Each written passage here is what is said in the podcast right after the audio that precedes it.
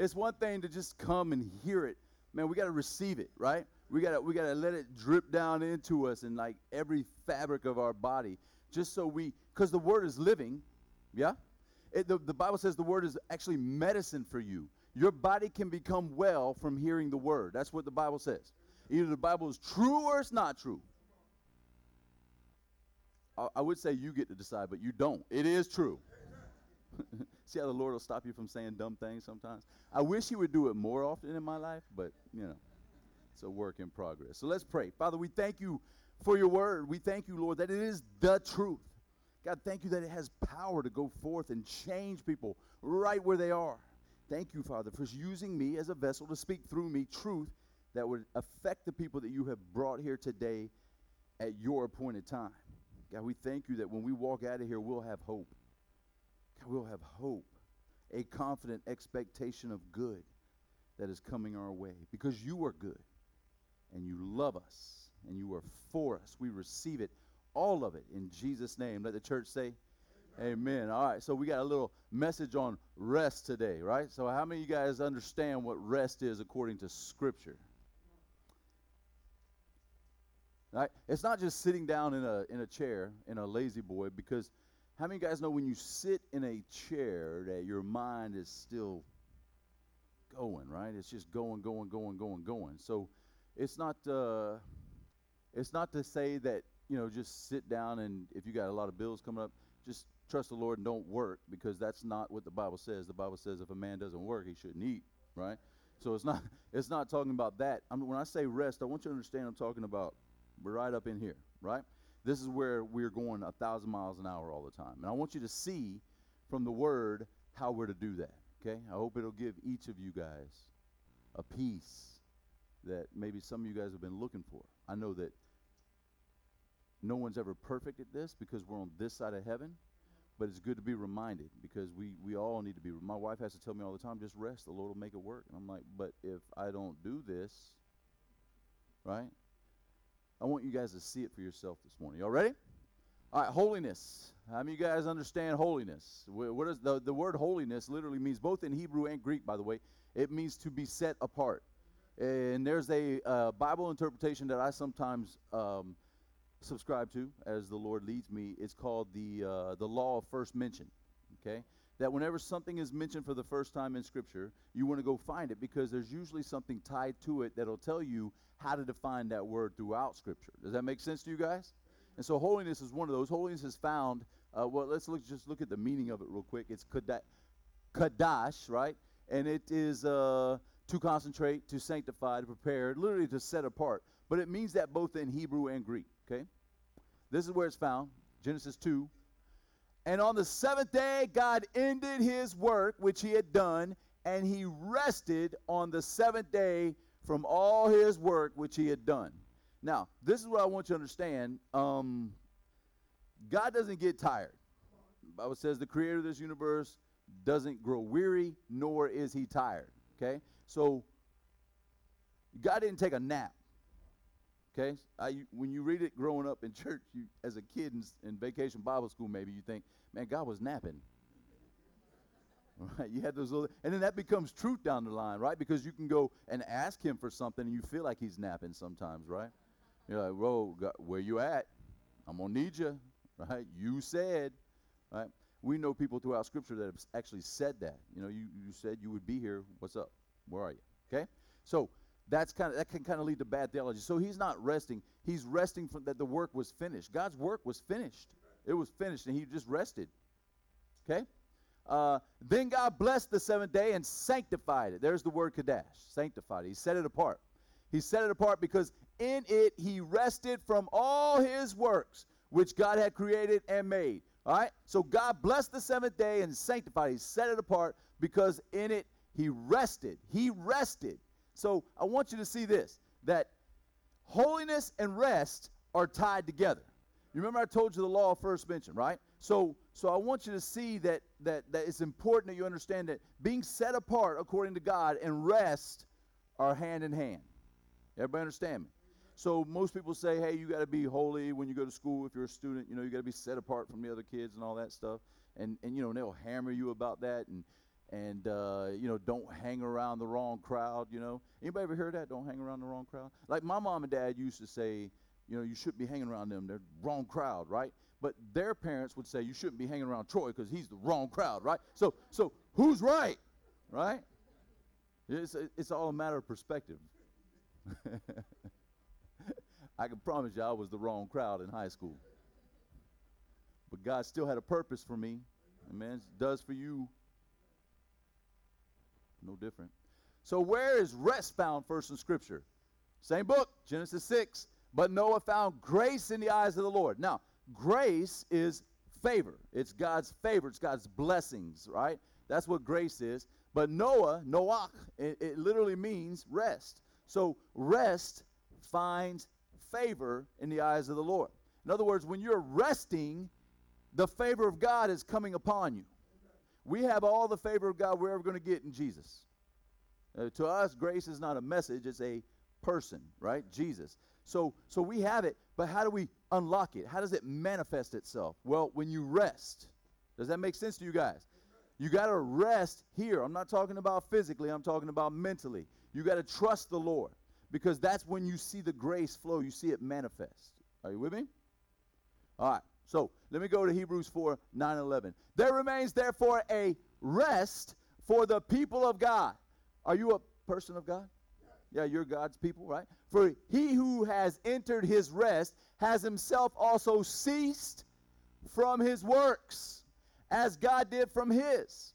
Now, we just saw where God did from his. On the seventh day, he rested from all his works. Why? Because it was finished. What is this saying about us? We got to know that it is finished. When Jesus said it is finished, he truly meant it was finished. And now we can rest knowing that he completed the work for us. Our forgiveness is not based on us. Our forgiveness is based on Jesus. Your forgiveness is not based on you confessing your sin, it's based on you confessing your Savior, meaning the work is finished. Are you with me? So now we can rest here because the first thing the enemy wants to do is get up in your head and he wants to say, hey, what you going to do about this? Right? Look at you. You just failed. You think you deserve anything from the Lord? And most people would say, no, I don't, because it's true, we don't. But if you understand the new covenant, grace is getting what you don't deserve. That's how much God loves you. He doesn't give to you based on something you deserve. He gives you the best that heaven had to offer because he loves you. That's a love that most of us will never experience down here. That's why it's hard for us to get it. Are you with me? Am I saying that a lot? Are you with me? I feel like I'm saying that a lot. It doesn't matter. Sit there and deal with it. All right, look. For he who has entered his rest has himself also ceased, ceased from his works as God did from his. Let us therefore be diligent, diligent to enter that rest. In the original, it says, let us labor to enter that rest. Like the only thing we're supposed to work for is to enter that rest. Because God knows how hard it is for people to rest. Right? We always feel like we got to get something done. Well, well, well, well, dishes ain't going to clean themselves. I know. I'm like, so that's why we had kids.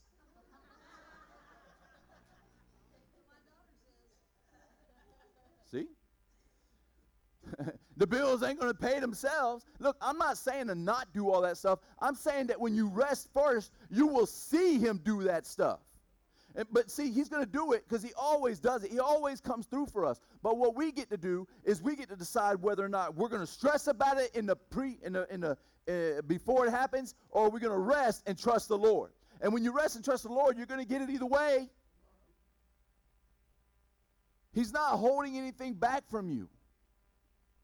But we can take our thoughts captive and say, I trust you, Lord. I trust you. I trust that you're going to make this happen. I trust that you're going to make it work for me because you say you will. And either he's a man of his word, a God of his word, or he's not. I'm telling you, he is not a man that he should lie. He's always truthful. So when he says, that he will meet your needs, that he is the supply for you. You got to trust him. So don't get all caught up in, I got to do this, I got to do this. If it doesn't get done, it's not going to get done. Who's going to do it? I got to do it. I had that mentality as a young uh, deacon I wasn't this young when I was a deacon. deacon, growing up, and and uh, when I was when I say growing up in church, I didn't really grow up in church. It wasn't until I met Kelly and she took me to another church um, where I kind of grew up in the church. And my and, and you know, brother Eddie was my my mentor, and and that's how I kind of grew up. So, but I always felt like I had to be there for everything. I had to be the guy to say yes for everything, right? And the reason why is because there was a lot of stuff in my past that deep down I wanted to pay for. So every time, bless you, every time those doors were open, I had to be there, right? So because if so, if I didn't do it, who was going to do it, right? Sometimes when you do that, you stop someone else from see, receiving a blessing because you you have control issues. Miss Kathy's. I told her she had control. She goes, "You have control issues." I'm like, "Dang, we both have control issues." You're right. All right. So the only thing we're supposed to labor for, the only thing we're supposed to work for, is to enter that rest, right? Uh, lest anyone fall according to the same example of disobedience or unbelief in the original, right? So I want you to check this out in Ephesians 2. Whoa, whoa, this clicker is super fast. Ephesians 2, check this out. I, I want to show you where Jesus is today, right? We, we know, but I want to show you in Scripture where Jesus is today. But God, who is rich in mercy, because of his great love with which he loved us. Great love. Not just love, he loved you with great love. That Don't skip over that stuff, right? Uh, uh, even when we were dead in our trespasses, were dead in our trespasses. That means we're not dead anymore in our trespasses. It, they've been taken care of. The work is finished, right? Uh, all these words matter, man. Sometimes we get in the habit of just reading Scripture. Man, you meditate on Scripture, you chew on that stuff, right? Even when we were dead in our trespasses, He made us alive together, say together, with Christ. We are alive together with Christ. What's that mean? Christ is alive today. We are alive together with Christ. By grace, you have been saved and raised us up together. We were raised up with Christ together. Where is Christ today? Listen, that together there doesn't mean me and you. That means you and Jesus. That means me and Jesus. That means Jesus and us, we're the same, right? We've been raised up together and made us, God made us sit together. Sit together where? In the heavenly places in Christ Jesus. He is in the heavenly places and he's sitting. Bible calls him our high priest. He is our high priest. He's sitting. In the old covenant, priests never sat. They were always busy doing stuff, getting the temple prepared. But our high priest is sitting. What does that mean? The work is finished. I love the fact that uh, the, when, when Mary walked into the tomb, she saw two angels. What were they doing? Sitting. That's the only place in Scripture you see angels sitting. First time you ever see it. You know why? Work was finished. It was finished. Mary's like, Where is he? Work is finished. They could sit. Isn't that beautiful, man?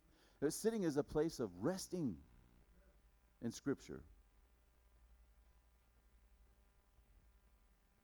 You're sitting now, you're resting. I'm the only one up here working. and this is hard work, right? Anybody can do this. It's true. Uh, that in the ages to come we might show the exceeding riches of his grace in his kindness toward us in Christ Jesus. So, Jesus today and us, we are in the heavenly places. You see that? That's who we are. That's where we're at. We're in the heavenly places. And we say that quite often at church, our church. But where is your problem today? Anybody got problems? Anybody got 99 of them? We got problems, yeah? We all have problems. Where are your problems today? Well, let's look at this. Ephesians 1, right? Same book, one chapter earlier. That the God of our Lord Jesus Christ, the Father of glory, may give to you the spirit of wisdom and revelation in the knowledge of Him, Jesus. That's where our wisdom and revelation come from. When you start to see Jesus in Scripture, especially the Old Covenant, you, you have revelation. You're like, wow, it really is all about Jesus, right? Uh, and, and the eyes of your understanding being enlightened, that you may know, that you may know what is the hope of his calling. What are the riches of the glory of his inheritance in the saints? And what is the exceeding greatness, exceedingly greatness of his power toward us who believe, according to the working of his mighty power, which he worked in Christ when he raised him from the dead and seated him, there it is again, at his right hand in the heavenly places. So Jesus is seated at God's right hand, a place of favor. Man, Jesus will always say, cast your net on the right side of the boat. Jesus is on the right side. It's a place of favor. So, where is Jesus today? At the right hand of God. Where are we today? Right there with him. Right? So, back to where your problem is today. Anybody, can, can you think of an issue you might have right now? Don't focus on it because we're about to let it go, right? Let it. Anyway, I almost did it. Uh, he's at the right hand in the heavenly places, far, far above all principality and power and might and dominion and every name that is named, not only in this age, but also in that which is to come. Eh, listen, he's above every name. Every disease that you can name, that you can think of, that they're trying to name now, Jesus is above it. Every issue you might have, Jesus is above it. Jesus is above every issue that you have. Everything you can think of, we can come up with new stuff. Jesus is still above it. Anything the enemy, see the, the principality, the might, the dominion of the enemy, anything they throw at you, Jesus is above it. Jesus is above it. In fact, his enemy is his footstool. He's got his feet propped up on Satan. He's like, bro, bend down a little bit. right? All right. Um, and it continues on 22. And he put all things, say all, all things under his feet. All things under his feet, and gave him to be head over all things to the church. Jesus is head over all things to the church, which is his body, the fullness of him who fills all in all. So, listen, this is what I want you to go back to. We, we see where Jesus is at the right hand of God. We see where your problem is. It's under his foot. But where are we again? We're right there with him. So anything that the enemy throws at you, anything that you throw at yourself because you start thinking about your past, let me just tell you, it's under you. It's under you. You have victory over that. I don't care what anybody says about your past. I don't care what you say about your past. That does not define you. You're not defined by what you did, you're defined by what was done for you. Amen. So we are also seated there. We, that's what I was saying earlier. We got to know who we are. We got to know who's in us. We got to know that the lion of Judah is in us. And we are far above all those things. It doesn't matter what it is. Did I skip some stuff? Boom. There. I want to show you this. We're going to get to that in just a second. But what I want you to see, man, is sometimes the enemy will come at you and he'll say, Hey, what are you going to do about this? What are you going to do about your teenager? What are you going to do about your financial situation? What are you going to do about that man that you married? right? Or that woman that you married, just to be fair. Don't send me an email. Right? What what are you going to do? Satan wants you to think. What are you going to do? He wants to get up in your head. You know what you need to do? You need to get one of these right here. Not a stool, but a chair. Get your throne. That's what you need. You need to remember where your throne is. Go get your throne. And when he throws that at you, you just sit here and you know what I'm going to do? You just bow your head. You start thanking the Lord. Start speaking scripture. You are my hope. My hope is in Christ. That means I have a confident expectation that Jesus is going to meet this need. And now you're speaking faith language. Now you're speaking restful language. Now you're set aside. You're holy. Amen? Those things are important, man. When Satan comes at you, when he says, What are you going to do? It, listen, that doesn't mean sometimes we try to do stuff. If you're like me, if, if something needs to be done, I'm going to I'm going to try and fix it, right? Especially if it's something that affects my family. But sometimes the, the best thing to do, not sometimes, the best thing to do is rest. Rest. And then you'll, ha- you'll, see, you'll get that wisdom from the Lord. He'll speak to you instead of making those decisions. You can have a rest decision or a rash decision. Yes. Amen. Thank you, Lord. Thank you, Lord. Where did I put that? Uh, oh, there it is. It was the next slide, right? So I didn't bump it up enough, right? We see that. But see how I put that in there because I want you to see the enemy is trying to make you think that the work is not finished when Jesus said it was finished. He said it is finished. That, that means we trust him that it is finished. It's taken care of. And but the enemy will come in and say, hey, maybe it's not finished. Maybe you need to do this. Trying to put you back under the old covenant. But that's not for us, man. So how does God define evil? Anybody know? When we think of evil, we think of bad, very bad, right? But how many would you believe that uh, and that was the verse that I was going to right here with this one. See, in Hebrews 3:12, it says, "Beware, brethren, lest there be any of you an evil heart of unbelief in departing from the living God." An evil heart. You, you see evil conscience in Hebrews, but every time evil is mentioned, we think it means bad. Let me show you what it means in the original because this is huge. Right? Bad is the second definition. Look at the first definition. Full of labor, full of work, hardships, annoyances. It's, it's, it's, it's uh, pressed and harassed by labors, bringing toils, annoyances, perils, man. Uh, anything that you stress over, God calls that evil. Why? Because you're removing Jesus from the equation. Because what you're saying is, I'm going to stress about this because I don't believe he's done it. I don't believe it's finished. So therefore, I'm going to do something about it. God calls that evil. We call it bad. God calls it evil when you're trying to work to complete something that's already been completed. Amen? And that's why he says that, that you, you get rid of that evil conscience. He's saying get rid of that conscience that has to work all the time, that you think you have to work to receive the best from me. You don't need that. I've given you the best. You can call him Jesus. Amen? Amen? Love that. That was huge for me right there, by the way, when I saw that. All right, Job had, a, had Job had a problem. Would you agree? And most people think Job suffered his whole life. Do you guys know he only suffered for nine months? Nine months. But sometimes you think of Job, you're like, man, that brother had a horrible life. He didn't. It was nine months. But look what when it first happened, when Satan could see that he had an end. I want to show you how it happened. This is Job 3:25.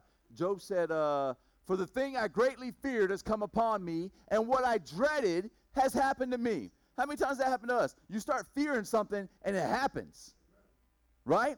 Because you're focusing on that and not your solution, your savior, your supplier. You're focusing on your lack. And when you focus on your lack, you get lack. You get whacked with lack. Just keeping the hood for you, baby. You know what I'm saying? Hey, that's how that's how we that's that's how I roll right there. That's how I speak to the kids. That's what the kids are doing. Every time I say that, Junior goes, that, yeah, back in the 80s. he said that last night. That's why he's got to get smacked like that, boy. You don't come at me like that, bro. I know who you think I am. Hey, check this out. I am not at ease, nor am I quiet I have no rest, for trouble comes. Now, this is actually a heavenly equation because those words are three words for rest ease, quiet, rest. When you don't have all three of those, trouble comes. Every single time. When you ease is the word for security. You don't feel like God's there for you. You don't feel like he's there to protect you. You don't have that, right? Quiet. There's no peace around you. Rest you're not resting. All equals trouble. So whenever you have those three things right there, when, you, when I say when you don't have them, trouble comes because you're not trusting in the Lord. And the things you say, the things you're afraid of, will happen. There's only one thing that hasn't happened to me that I'm severely afraid of, and that's the little the little witch-looking girl behind the refrigerator door in the middle of the night right? I still, like I told you guys, I'm still looking around the refrigerator door because I saw a movie when I was a kid, and it scarred me. Kelly goes, "Hey, will you go down and get me some water?" I'm like, "Nope, nope. You're gonna have to do that. I'll go spend a thousand dollars on a fridge to put upstairs before I go downstairs in the middle of the night. Because I know when I shut that door, there's gonna be that little girl there. uh, whatever it takes. If it's upstairs, I can. Kelly. The point is, if it's upstairs, Kelly can get the water quicker than having to go downstairs. I'm looking out for Kelly. all right. So where did all this happen? Look, this is Job 3:25, right? So Job 1 comes before Job 3, right? You don't buy a book and start in the middle. Unless you're in high school and you don't like books, you start at the end. anyway, uh, Job chapter 1, verse 5. So it was when the days of feasting had run their course that Job would send and sanctify them, his kids, right? and he would rise early in the morning and offer burnt offerings according to the number of them all. All his kids would offer a burnt offering. For Job said, It may be that my sons have sinned and cursed God in their hearts. Thus he did it regularly. Did they curse God? No, but he was focused on the negative. What if they did curse God? And so he did it regularly. He would offer those those, those, those sacrifices regularly just in case his sons had done it. But nowhere in Scripture did it say they did it. So that fear made him step into his situation. So anytime you had that fear that maybe maybe it's your past that's holding back God's answer for you.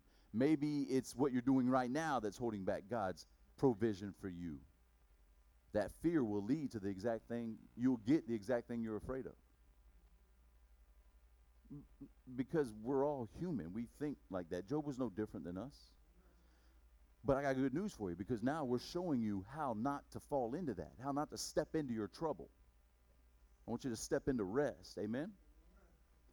All right, so prayer. Prayer is not to get God to do something, but thanking Him for supplying right? We're not praying in order to get something from God. We're praying thanking Him for all that He has done for us. Now, we can make that mention the first time. We can say, God, please grant me this, right? And you say it the first time. But every time after that, you're now you're speaking by faith. God, thank you for granting me that. Thank you that you've given me wisdom. Thank you that you've given me financial uh, success in, in this area. Thank you that, that, that, that I don't have to worry about the future because you've already gone before me and called it good and that you make all things work for my good, even my mistakes. Some people say you don't deserve financial blessing because the way you spend your money. Listen, sin is sin. That's like saying you don't deserve to be forgiven because you cuss all the time. Sin is sin. God doesn't see it that way. God can still, He will bless you, not because of the way you are, but because He's good. We mess up everywhere, man, don't we? So just me and Mr. Thomas? Thank you. It's, it's growing. We are a perfect church in God's eyes. Amen. And I don't make no apologies for that. So prayer is not to get God to do something because he's already done everything, right? What, is, what does it is finished mean? it's done. We are walking in the finished work. That's our starting point when we become a Christian. We're starting. The starting line for us is the finished work. It's beautiful. All right, Matthew. Jesus said, Therefore I say to you, do not worry. Do say it, do not worry. Do not worry about your life, what you will eat or what you will drink, nor about your body. It's gonna let y'all know I ain't worried about my body. what you will put on. It is, it is not life more than food, the body more than clothing. Look at the birds of the air, for they neither sow nor weep, reap nor gather into barns, yet your heavenly Father, I love this, not your God, your heavenly Father, your heavenly Father feeds them. Are you not of more value than they are? This is the truth. Sometimes we forget this when we're going through stuff. We go through stuff, we forget the truth. And then we, go, we fall back on, I got to make something happen. If this bill can't be paid, I'm going to have to find a second job. God's saying, you rest right where you are and watch me do it. Because he'll let you do it. He'll let you go. But he's like, Why are you doing this? Just trust me, rest, watch me. Stop trying to get the glory for what I'm doing for you. That's literally what he does. He'll let you do it. He let me do it for 20 years. I wish I could get back 20 years. I shouldn't say that because I learned a lot in those 20 years that I ran away and didn't trust him. I, I did. But it would have been a lot easier on my life. There'd have been less jail time, less restitution to pay back, right? Relationships, and it just you name it. Crazy. Uh, which of you by worrying can add one cubit to his stature? So why do you worry about clothing? Consider the lilies of the field, how they grow. They neither toil nor spin. And yet I say to you that even Solomon, in all his glory, was not arrayed like one of these. He's saying, Don't worry about your clothes. I'll clothe you better than Solomon. Solomon was the richest cat to ever live on this planet. And, and Jesus saying, Amen, don't worry about it because I'll clothe you better than him. When you stop worrying, you will be clothed better than Solomon. But when you start worrying, you won't be. Worry cuts off that supply. Worry is, the, is, is, a, is, is saying, I don't trust you to supply for me, Lord. I always picture pipes coming out of heaven, right? And God's just continually supplying, supplying, supplying. And when you worry, it's like cutting off that, it's squeezing that thing. Now the supply is still coming, it's backfilling in heaven, but it's just dripping out at the bottom. Dripping out. Think about this in your life, in your own life, just in your own lives. Think about it. Every area of your life that you're not stressing with, you can see the supply. But all the areas that you do stress, you don't see the supply. Why is that? Now, if it works for it works both ways, right? So so switch some of those category in this category over to this. Stop stressing about it and you'll see the supply. He's always supplying. There's never a time when Jesus is not supplying. Never. He's always that's what he does. That's who he is. We need a savior, he supplied that. Why would he hold anything back from you, right? Uh, boom, boom, boom. Now, if God so clothes the grass of the field, which today is and tomorrow is thrown into the oven, uh, will he not much more clothe you, O you of little faith, right? Therefore, do not worry, saying, What shall we eat, or what shall we drink, or what shall we wear? I love this because how do you worry? By saying it. When you start speaking it out, what am I going to do? What are we going to do? Or what are you going to do, right? As you're sitting across the table, right? Eh, I mean, at your houses. You, you start saying it. That's how you worry. It actually in the original says, take no thought saying. How you take a thought? By saying it. Don't say it. Speak words of life, words of faith, words of hope over yourself, right?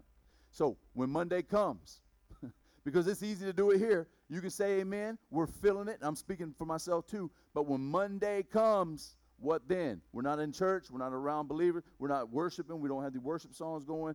Dwayne's not up here leading it. Eh, you're not hearing the word. Maybe you think it's the anointing that was here at this place. No, it's in you, church. It's in you. The holiest thing you can do is to rest. That's the holiest thing you can do is to rest. Isn't that beautiful? That's all we got to do to rest. Let us therefore be diligent. That means let us labor to enter his rest. That's all we got to do. That's the holiest thing we can do is rest. Trust the Lord. Trust the Lord. When he comes, when the enemy comes, he says, What about this? Rest. Sit down, just rest. Start thanking the Lord. Speaking out. Don't speak out your worry, speak out your Savior. Speak out your supply. My God shall meet all my needs. That's what he does. He is my shepherd. I, I, I, I shall not lack. That's what the Bible says. He is able to go, to do, to do above all. Say all. All, all the stuff you're worried about. He's able to do above all you could ask or think. He is much more. Some of the stuff you thought you lacked growing up, you look back and you're thankful you didn't get what you asked for. Mm-hmm. I can go through my yearbook and circle stuff to show you I'm glad I didn't get what I asked for. And you know what I'm saying? Anybody else? You're going to have to edit that part because some people watch that from my high school. I don't mean any of y'all. It was that other school I went to. But you know what I'm saying, right? So, so, uh, so sometimes, man, you got to understand. Not sometimes, all the time. God knows what you need, and it's a, it's a lot better than what you think you need. Trust Him, right? Last thing I want you to see. What is the opposite of unbelief or uh, or disobedience? Because that that verse says, "Let us labor, therefore, to enter that rest, lest any man fall short." The same example of unbelief or disobedience. It literally means unbelief, right? So, so what is the opposite of unbelief? We would say belief, but that's not what God says. Rest. Rest. Because when you're resting, you're trusting the Lord. And you're not being unbelieving. You're saying, I believe when you said it is finished, it truly is finished. So will you guys stand up? Just stand up real quick. I want to give you a little exercise, man. And I want you to just this is the part where we're we're going to let it go. We're going to let it go, right? We're going to truly give it to God. What does it mean to give it to God? What does it mean to, to carry that thing to the cross? Kelly and I, when we counsel sometimes, we'll say, man, picture yourself bringing that person that is a burden to you. Picture you bringing them to the cross, laying them at the cross, and walking away. It's a picture of you trusting the Lord to handle that situation, right? So, whatever situation you guys might have going on in your lives right now, I want you to think about it now. We're just going to put it into practice. I'm going to show you how to do it, right? It, it, this application, right? We don't just want to come and hear it. I want to show you how to do it. So the moment something happens, this is a picture of us working for it. This is a picture of us. You start thinking about whatever issue is on your mind, whatever problem you may face, whatever it is, whatever it is, right? Everybody has their own. What you do is when Satan comes in and says, What's going to be done about this? Can you really trust the Lord? Did God really say this? Hey, Satan's been doing this from the beginning. He's been lying from the beginning. What we do is we take that instead of meditating on that, instead of speaking that out, instead of uh, instead of uh, dwelling on the lack that we're afraid of not having, right, or the stuff that we're not afraid, we we we we receive the comment, the accusation, and then we sit. So everybody sit. You sit, and you rest, how do we rest? How do I do it? It's easy to say. How do I do it? Well, you sit, and in your mind, you start speaking truth. You start saying, He's my supplier. I'm not worried about that because He told me not to worry about it. And even if you don't believe it, you just start speaking it out, church. And the more you're speaking truth out, the more you operate in that truth. You will see that the stuff that you're worried about, it'll fade away. Because the more you speak that, the more you speak life, the more your body receives it. And you truly start to believe it. Because we've been speaking out the, the, the, the, the, lack for so long that we think that's how life is. What if we turn around, did what the Bible says, and do not worry and start speaking out the supply? And what if that, the opposite is true? That we actually see God going to work on our behalf. I've seen it in my life. Have you seen it in your life? Maybe once or twice, maybe once or twice a day, maybe once or twice a week, whatever it is. I want you to tell I want to tell you this. It is a hundred percent when you do it the right way, when you truly give it to the Lord. And, and He's your Father. He is your Father who not only has the supply, He creates the supply. It never runs out. You can't say, well, it's for some, but it's not for me. God is no respecter of people, but He will respect faith. He will respect faith, and He will bless you beyond measure when you rest. That's a hard lesson to learn because when you're going through some stuff, it's real. I'm not making light of it. It is real, and everybody's real is different. But there was one man who came, and in every facet, every area of human nature, everywhere people's been has been disappointed or has felt lack, he came as a man to take that from us. He felt it on the cross. He felt it on the cross. The Lord had turned his back on him, his father. He felt all that. And then he still went to, uh, while he's on the cross, he still said, It is finished. At the end, he said, It is finished. What was finished? All this stuff we're dealing with. is finished. You just need to rise up and know who you, who's in you. Know that the lion of Judah is in you. That gives you power. Somebody's speaking with authority. It could be you or it could be Satan, but he's lying. He's going to let you know, hey, that that it's not finished. There's still stuff you got to do. That's a false authority. You need to come over here and say, "I'm sorry, Satan. I couldn't hear you mumbling because you're under my shoe." Right? You're like, "What'd you say?" Say it again. Right? You put your soul, you put your soul, the sole of your foot on his face. Tell him to shut up. Honestly, guys, it's it's that's that's what the we saw that today. We've got to get to a point in our mind where we're not listening to the liar, but we're listening to the one who is supplying. Not the liar, but the supplier. I could go on all day. We got we got a lot. To, I can I can just keep doing stuff, making stuff rhyme, because that's what I do. hey, stand up and just give the Lord a hand. Let him know that you're thankful for what he's done for you, is doing for you. He is a supplier, church. He's not holding anything back from you. It doesn't matter what it is. It could be a family member. It could be something as little like for Bob McMahon. Sometimes he'll call me and get so frustrated because he can't find the spot, right? The well. Man, I guarantee you when he steps back, and he's told me this has happened before, he steps back and he just starts thanking the Lord, and he'll find the sweet spot, the sweetest spot. Why? Because he's not trying anymore. He's trusting the Lord. But see, that's always there. We got to get to a point where we don't get angry. I couldn't find my wallet in the backpack at Disney yesterday, and I just started throwing crap out of there. And Kelly's like, What are you doing? I'm like, Where's my wallet? She's like, You're acting like a kid. But I got mad instead of resting. So I'm, I'm, I'm, telling you that story. Why am I telling you that story? I'm telling you that story so you can see I'm no different than you, right? We all go through that stuff. I'm not sitting up here telling you you got to do this all the time. It's a process. It's a process. You can't just snap your fingers and be like that. But that's why it's so important we get together because we got to remind each other that that's who we are. I need to be reminded of that. No different. Amen. Pastor D, you ready to come up and pray us out of here, man? Thank you. Hey, listen, if you guys need uh, an extra prayer, extra prayer, if you need us to, to pray over you, we'd love to do that. If you're looking for a church, we have sheets up here that you can fill out and, uh, and we can hand in to Miss Kathy so we can have a record of it. If you're visiting, please make sure you fill a visitor form out for us so we can have a record of it. More importantly, if you do not know who Jesus is, I, I don't know how that's possible after sitting in here for the last 15 minutes. But if you don't know who he is, please let us let us pray over you. Let us just let us just pray over you. It's real simple. Religion jacks it up. We could do it in 10 seconds. And, and it, won't be it won't be valuable. It, you know, it won't be legit. And don't let people tell you that.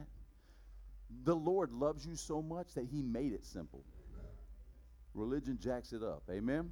Just come find us after after the service. We'd love to pray with you. And we're just going to let Pastor Dwayne pray us out. Receive it by saying amen, just like you were doing throughout the service. Receive it when he's speaking that truth over you. Amen. Yep, I do. All right, church, let's pray. But before I pray, I kind of want to speak this over you. Amen? This is what the word says in Deuteronomy 28, verse 8. It says, The Lord will command the blessing on you in your storehouses and in all to which you set your hand, and he will bless you in the land which the Lord your God is giving you. Amen. Amen. You receive that? Amen. Let us pray. Heavenly Father, I thank you so much for your word, God, that you've spoken out over us. Father, even from time past up until today, Father, your word is true. And Father, we receive your word. We thank you, Father, for giving us ears to hear and hearts to receive your word today. Thank you, Father, for the ministry that came through to us, Father, and touched us and reached us right where we are. Thank you, Father, for continuing to transform our minds. We thank you, Lord, for going before us and teaching us, Father, how to rest and how to receive from you. Thank you, Father, for, for just allowing us to be a part of what you're doing in the earth. We thank you for the blessing that, God, you command upon us. Thank you for commanding the blessing to come upon us, Father. Thank you that we don't have to beg you for the blessing. We don't have to beg you, Father, to bless us. You have already blessed us. Your word says you've blessed us with everything that pertains to life and godliness. And so, Father, because you are our Heavenly Father and because Jesus is our shepherd, Father, we lack no good thing. For you are a good, good Father. And Father, we bless you and we thank you for causing us, Father, to be blessed. For to be blessed is to be happy. And you've made us happy, God. No matter what we're going through, no matter what the circumstance or the situation, we can declare we are blessed and we are happy because of all that you have done in and through our lives. And so, Father, we thank you for equipping us to be the disciples that you've called and created us to be, and for giving us the divine appointments, Father, to share this good news of the gospel of Jesus Christ. All this we speak and pray in the holy name of Jesus. And let the church say, Amen. Amen. We are dismissed.